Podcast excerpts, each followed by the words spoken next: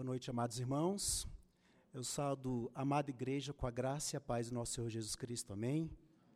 Queridos, por gentileza, abra a palavra de Deus no livro de Tito, capítulo 2. Vamos ler do versículo de número 11 ao 15. Carta a Tito, capítulo 2, versículo 11 a 15. Acompanhe com atenção com alegria e com reverência a leitura da palavra do Senhor, que assim diz: Porquanto a graça de Deus se manifestou salvadora a todos os homens, educando-nos para que, renegadas a impiedade e as paixões mundanas, vivamos no presente século sensata, justa e piedosamente, aguardando a bendita esperança e a manifestação da glória do nosso grande Deus e Salvador Cristo Jesus, o qual a si mesmo nos se deu por nós a fim de remir-nos de toda iniquidade e purificar para si mesmo um povo, exclusivamente seu, zeloso de boas obras.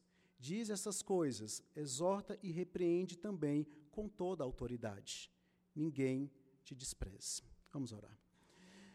Pai querido, nós queremos te agradecer porque o Senhor nos reúne aqui em torno da tua palavra. A leitura dela já traz alegria aos nossos corações. Pedimos que agora o Senhor possa nos eliminar com o entendimento dessa mesma verdade, expressa aqui no texto que acabamos de ler. Mas pedimos também que o Senhor nos dê o poder para viver essa verdade, Pai. É em nome de Jesus que te pedimos. Amém. Meus queridos, uma certa vez no estádio de Wembley, em Londres, diversos grupos musicais, principalmente grupos de rock, se reuniram para comemorar o fim da apartheid na África do Sul. E por algum motivo, os responsáveis por esse evento chamaram para encerrar, para terminar o evento, uma cantora de ópera chamada Jessie Norman. Ela foi fazer o número final. Foram 12 horas de show de rock em, com grupos como Guns N' Roses, por exemplo. 12 horas, aquela multidão cantando atordoada, aquela multidão gritando palavras de ordem, aquela multidão sendo regada a drogas e a álcool. Então, chega o final dessa apresentação, o palco está escuro, uma luz acompanha a cantora, que é uma majestosa mulher afro-americana, usando roupas tipicamente da África, e ela vagarosamente vai atravessando o palco. A multidão pergunta: o que, que é isso? Eles começam a se entreolhar, começam a questionar um ao outro: o que está acontecendo? E a multidão começa a ensaiar uma vaia para Jesse. As pessoas começam a gritar Guns N' Roses, Guns N' Roses, volte Guns N' Roses, e o clima fica pesado. Sozinha, a capela, Jesse começa a cantar muito lentamente os primeiros versos do hino Amazing Grace. Uma coisa espantosa acontece: 70 mil pessoas se calam diante da melodia da graça. Quando Norma está na segunda estrofe que diz: Tal graça me levou a temer, assim que eu criei em Deus, a soprano já tinha multidão em suas mãos. Na terceira estrofe que diz: Por provas duras passarei, mas pela graça irei morar na, na, eterna, na eternal mansão, a multidão já cantava junto com ela. Depois que acabou aquele momento e Jessie foi entrevistada, perguntaram para ela: o que aconteceu no estádio? Ela fala: eu não sei, mas alguma coisa desceu sobre o estádio do Wembley naquele momento. Eles não sabiam o que, que era, ela não sabia o que, que era, mas nós sabemos o que, que é. Nós sabemos que quando a graça de Deus se manifesta, o mundo se cala diante dela. E foi isso que fez aquela multidão se calar a graça de Deus sendo manifestada através do cântico Amazing Grace. E a pergunta que nós devemos começar a nos fazer, e diante do texto que nós acabamos de ler, que eu quero que nós nos façamos, é: aonde você, você acha que a graça de Deus está mostrando que deve mudar na sua vida? O que, que a graça de Deus começa a mostrar para você que precisa ser mudado? Por que será que nós achamos que, ah, no momento da conversão, a graça de Deus atua, mas parece que depois da conversão, ou seja, na santificação, depende de nós? Não depende mais de Deus agindo graciosamente para nos mudar. Será que você consegue perceber que a cada pregação, mesmo a pregação sendo em textos diferentes, mesmo a aplicação sendo uma aplicação geral, você consegue perceber Deus falando ao seu coração e dizendo para você especificamente onde você tem que mudar?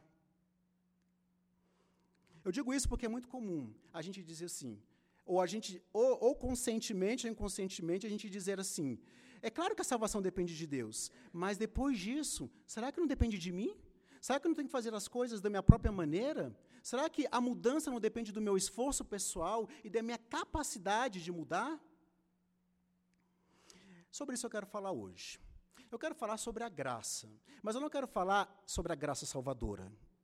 Eu quero falar sobre a graça capacitadora que nós vamos chamar hoje de graça teimosa.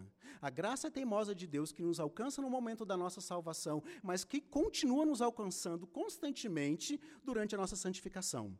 Portanto, o tema que eu quero trabalhar com vocês hoje à noite é o seguinte: você foi alcançado por uma graça teimosa. Você foi alcançado por uma graça teimosa. Eu vou falar isso em alguns pontos. O primeiro deles diz assim: Deus te mostra os seus inimigos por intermédio da graça teimosa. Deus te mostra os seus inimigos por intermédio da graça teimosa. Vamos reler o texto nos versículos 11 e 12. Olha só. Acompanhe aí comigo a leitura. Porquanto a palavra de Deus se manifestou salvadora a todos os homens, educando-nos para que, renegadas a impiedade e as paixões mundanas, vivamos no presente século sensata, justa e piedosamente como é que Paulo, ele começa falando esse texto aqui? O que, que ele começa esse texto dizendo o quê? Ele fala, a graça de Deus se manifestou salvadora. Ou seja, ele faz uma referência à morte de Cristo na cruz. O momento em que Cristo morreu e ali a graça salvadora recai sobre os eleitos. Ele é a encarnação da graça de Deus e ele se entregou para nos redimir de toda iniquidade. É isso que Paulo está se referindo no começo desse texto. E ele nos lembra que Cristo apareceu trazendo salvação e derramando graça. Mas ele não para por aí. Ele fala aqui no versículo 2, é, e referindo-se à graça, ele fala: a graça se manifestou, e no versículo 2 ele fala: essa graça educou-nos. Essa, essa graça se manifestou educando-nos. Para que? Para o quê? Renegadas a impiedade e paixões mundanas, possamos viver de forma piedosa. Então, no texto fica claro que a graça se manifesta de duas maneiras: salvadora e educadora. O que Paulo está querendo dizer então para a gente com isso? Ele quer dizer o seguinte: a graça nos treina. Porque o termo aqui, ele sugere a ideia de treinamento. A graça está constantemente nos treinando. E essa é uma verdade surpreendente, meus irmãos. Porque a graça não apenas apareceu, ela permanece conosco ela continua nos educando e nos treinando constantemente, diariamente. Ela não é só passiva, ela é ativa. Ela não aparece na conversão e depois some. Não, ela permanece na santificação. Provavelmente as meninas já leram, e alguns meninos devem, ter ouvido falar, ou talvez até leram, algum livro da Jane Austen.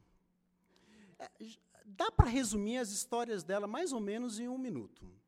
Geralmente assim, uma, temos uma mulher solteira, ansiosa para se casar, aí aparece um homem bobo, e esse homem bobo, ninguém sabe porquê, mas ele descobre que também quer casar com a mulher ansiosa para casar. Aí coloca nessa história uma mansão, algumas festas bonitas, várias cenas do campo com paisagens belíssimas da Inglaterra. Coloca uma mãe neurótica nessa história que está doida para casar a filha com um bom partido. E esse bom partido é o rapaz bobo, lindo, rico, bem-sucedido, que inexplicavelmente ainda não está casado. E qual o final dessa história? Ela sempre acaba numa belíssima festa de casamento entre a moça ansiosa, o rapaz bem-sucedido e bobo e a mãe neurótica aplaudindo o casamento. Você já percebeu que os livros da Jane Austen não têm continuação? Você não tem Razão e Sensibilidade 2, Orgulho e Preconceito 2, não tem sequência. E por que, que não tem sequência?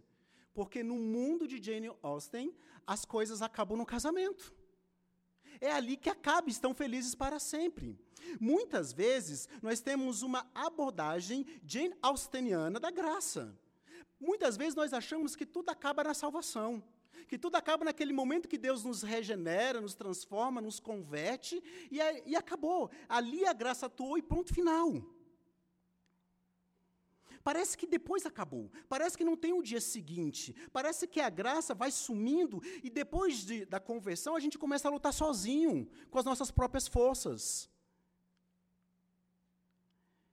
Parece que Deus nos introduziu pela porta da frente e fala: está contigo agora. Tito, no capítulo 2, no texto que nós acabamos de ler, vai nos trazer boas notícias. Ele disse que existe sequência para a graça salvadora que muda os nossos corações. E ele diz que a conversão não é o final, ela é o começo. Ela é o começo da manifestação da graça teimosa de Deus que continua nos mudando. Então, Paulo ah, traz esse processo fantástico de mudança, de que a graça se manifestou e de que a graça permanece conosco, nos educando. de que Deus, de fato, derrama uma graça teimosa em nossas vidas, que fica conosco na carreira da vida cristã. Então, ah, é sobre isso que a gente quer enfatizar hoje. É, ele fala da graça salvadora, sim, no começo a gente viu aqui, mas a ênfase que eu quero dar, porque a ênfase do texto é sobre a graça santificadora ou capacitadora, ou essa graça teimosa que começa na conversão. Ah, o que, que Deus vai realizar, então, por intermédio dessa graça? O primeiro fato que ele diz que Deus é, é, exerce por intermédio da graça é que Deus o quê? Ele nos educa para que reneguemos a impiedade e as paixões mundanas. Você só consegue renunciar às paixões mundanas e impiedade do seu coração se a graça atuar. Se a graça te mostrar a impiedade do seu coração, se a graça te mostrar a maldade do seu coração. Então a graça ela, ela atua no primeiro momento, logo após a, a, a salvação, na santificação, mostrando-nos os nossos pecados, mostrando o que está na profundeza do nosso ser, as nossas impiedades e paixões mundanas. Geralmente, o que a gente faz? Diante é, dessa ideia de graça, muitas vezes a gente vai como alguém que vai no dentista que tira o dente errado, que está preocupado com o dente errado, ou um médico que faz a cirurgia no lugar, lugar errado do corpo. Muitas vezes a gente não consegue enxergar qual é o verdadeiro problema, porque nós nos esquecemos que a graça de Deus nos mostra as impiedades do nosso coração. E aí a gente começa a cavar em outras áreas. Muitas vezes a gente começa a fazer furo no passado, achando que o passado é que determina o que somos hoje. Outras vezes a gente faz o furo nas circunstâncias, achando que as circunstâncias é que fazem de nós o que somos. Outras vezes a gente faz esse furo na maneira como os nossos pais nos criaram, achando que a criação foi determinante para o que somos hoje. E é claro que eu não quero desprezar essas coisas. Elas são significativas, elas têm o seu valor em nossas vidas, mas elas não determinam o que somos. E a graça nos mostra isso. É a graça que nos mostra que somos o que somos porque há algo no nosso coração. Porque há impiedade e paixões mundanas no nosso coração ainda. Então, a boa nova, de acordo com essa passagem, é a seguinte: a graça revela o dente certo. A graça nos faz cavucar no lugar correto. Porque perceber qual é o real problema é o primeiro passo para chegar à solução. Perceber o que realmente está no nosso coração é o primeiro passo para a santificação, para ser como Cristo e para caminhar a, a, a jornada da, da vida cristã. As Escrituras vão nos mostrar que o domínio do pecado foi quebrado mas a presença do pecado permanece conosco. O John MacArthur, ele falando sobre essa ideia, ele traz uma ilustração que é bem interessante. Ele fala o seguinte: a, a vitória sobre o pecado é como quando alguém quebra o pescoço de uma galinha. Quando alguém quebra o pescoço de uma galinha, ela fica estribuchando no chão. Ela não morre imediatamente. Ela pula para cá, pula para lá, ela fica tentando de alguma maneira lidar com aquela situação. Ele fala o seguinte: é assim que é a nossa relação com o pecado. Jesus quebrou o pescoço do pecado. Ele não pode mais ah, realizar os efeitos eternos sobre as nossas vidas. Ele não pode mais nos condenar eternamente, porque Jesus quebrou o efeito destrutivo, profundo e nocivo do pecado. No entanto, ele está estribuchando dentro de nós. E é exatamente nesse estribuchar que a graça de Deus teimosa continua atuando em nossas vidas, nos ajudando a perceber as impiedades e paixões mundanas que há no nosso coração. Não se engane, você não descobre sozinho. Você não vai conseguir entender isso sozinho. Você vai descobrir o inimigo, porque a graça te mostra o inimigo e te mostra realmente qual é o inimigo da sua vida. A graça está pulsando em nossas almas, nos mostrando aquilo que ainda precisamos mudar e nos mostrando no nível de profundidade que muitas vezes nós não imaginamos. Ela nos revela, ela nos resgata das garras do pecado, ela nos ajuda a ser cada vez mais parecido com Cristo. Então, no finalzinho desse primeiro tópico, eu quero perguntar para vocês: vocês conseguem perceber em que área da vida de vocês, qual área da vida de vocês a graça está mostrando que precisa ser mudada? Você consegue perceber o que, que na sua vida precisa ser melhorado porque a graça está te mostrando? Ou talvez um ídolo que você está adorando e a graça está te, te mostrando qual é esse ídolo? A graça teimosa vai trabalhar na sua alma para te mostrar os seus reais inimigos. E eles estão no fundo do seu coração. Sabe qual é um problema que muitas vezes nós temos? Nós achamos que o mal fora de nós é o grande problema das nossas vidas. Mas o maior problema das nossas vidas é o mal dentro de nós. E a graça teimosa de Deus vai nos revelar esse mal dentro de nós. Portanto, esse é o primeiro tópico. Primeiro tópico que a gente viu aqui, que Paulo nos apresenta, é que a graça teimosa vai revelar os nossos inimigos. É que a graça educadora vai mostrar para nós as nossas paixões, as nossas iniquidades, os inimigos internos que temos no nosso coração. Mas qual é o segundo aspecto da graça que ele nos apresenta? Essa mesma graça teimosa vai te treinar a viver de forma agradável a Deus. Não é isso que ele fala na parte B do versículo 12? Ele fala assim: para que vivamos no presente século sensata, justa e piedosamente.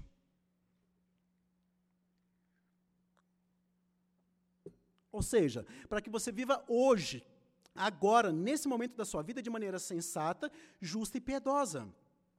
Então, ela não apenas chegou, te salvou, ela te salva, ela te mostra o problema e ela te treina para lidar com o problema. Então a graça educa, ensina, instrui-nos.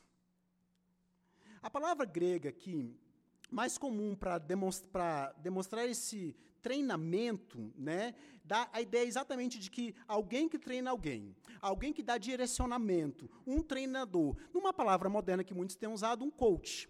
A graça é como se fosse um coach diário que nós temos.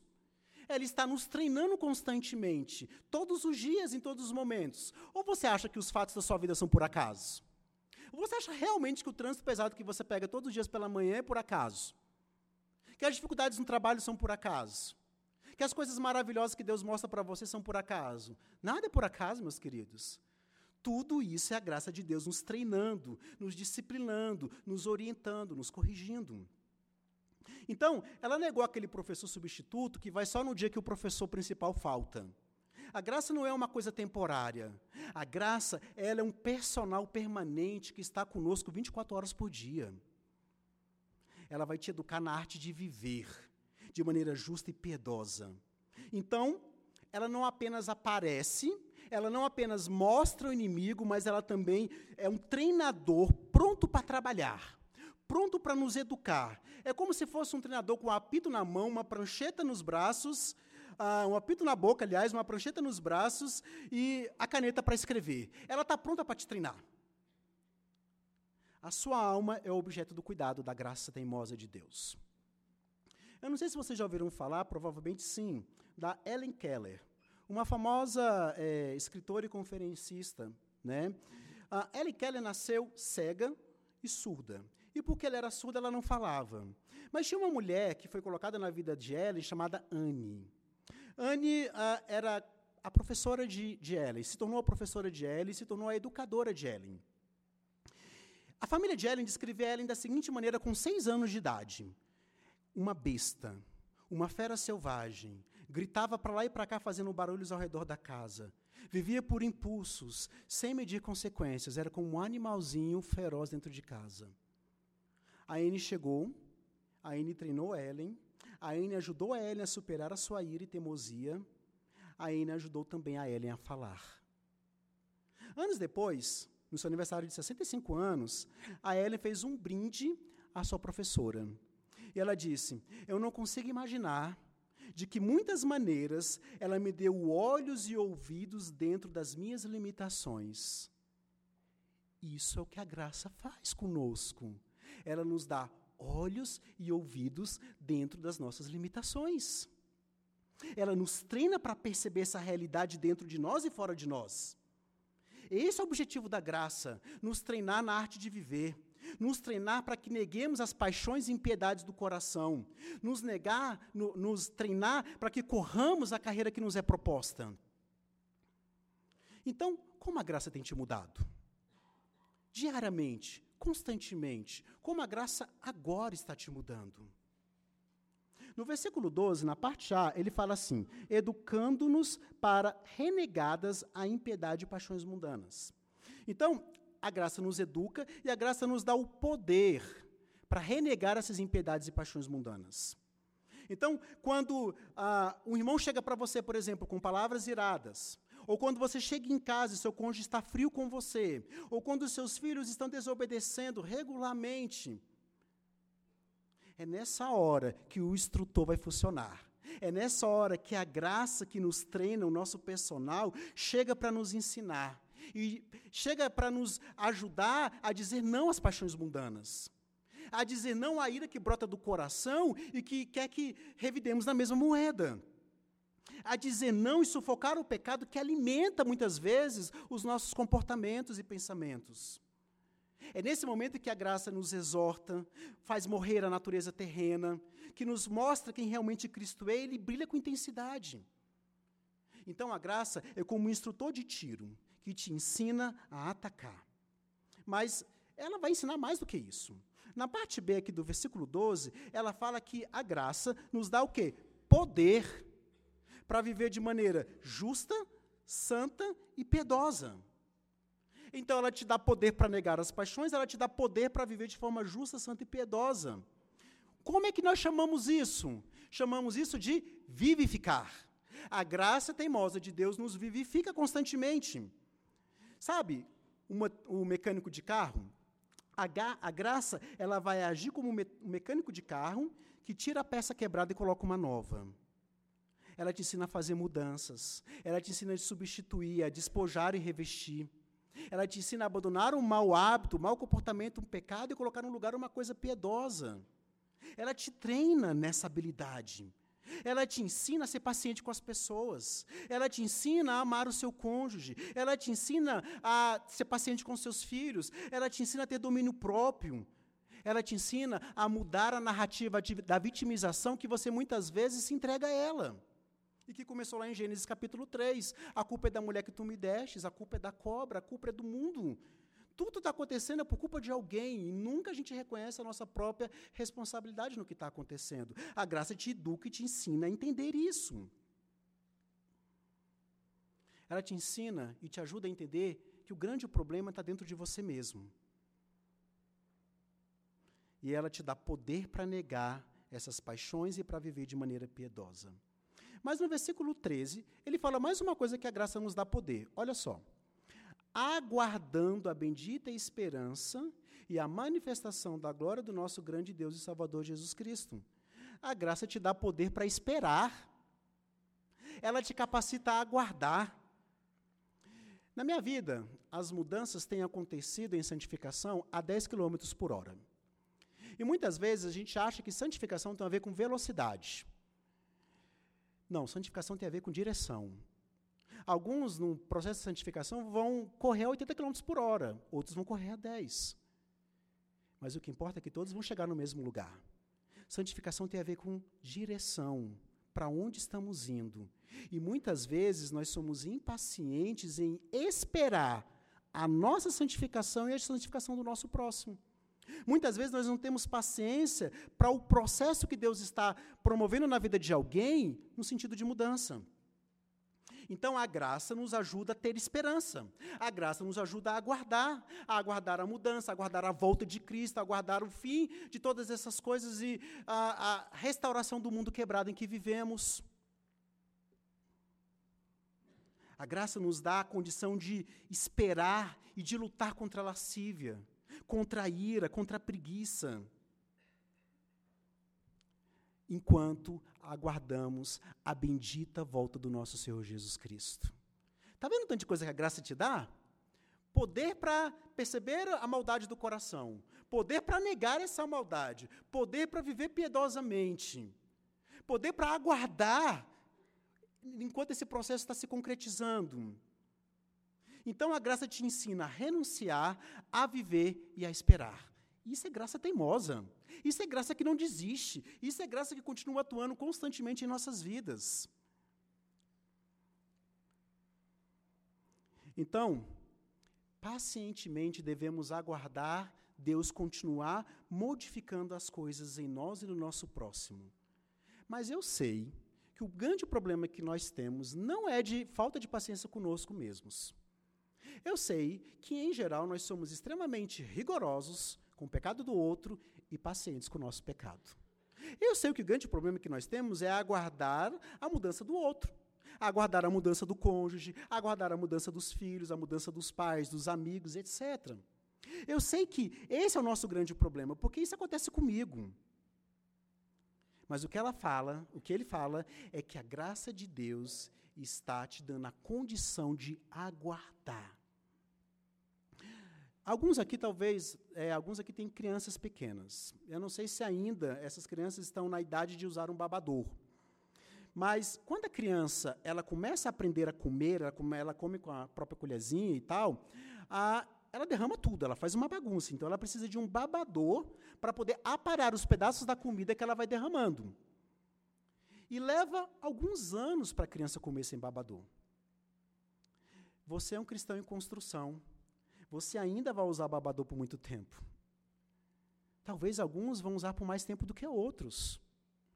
Lembre-se, quando você estiver falando com alguém, orientando alguém, aconselhando alguém, lembre-se, a graça está agindo de formas diferentes na vida de cada um. Alguns crescem mais rápido, outros mais devagar, mas ela está agindo.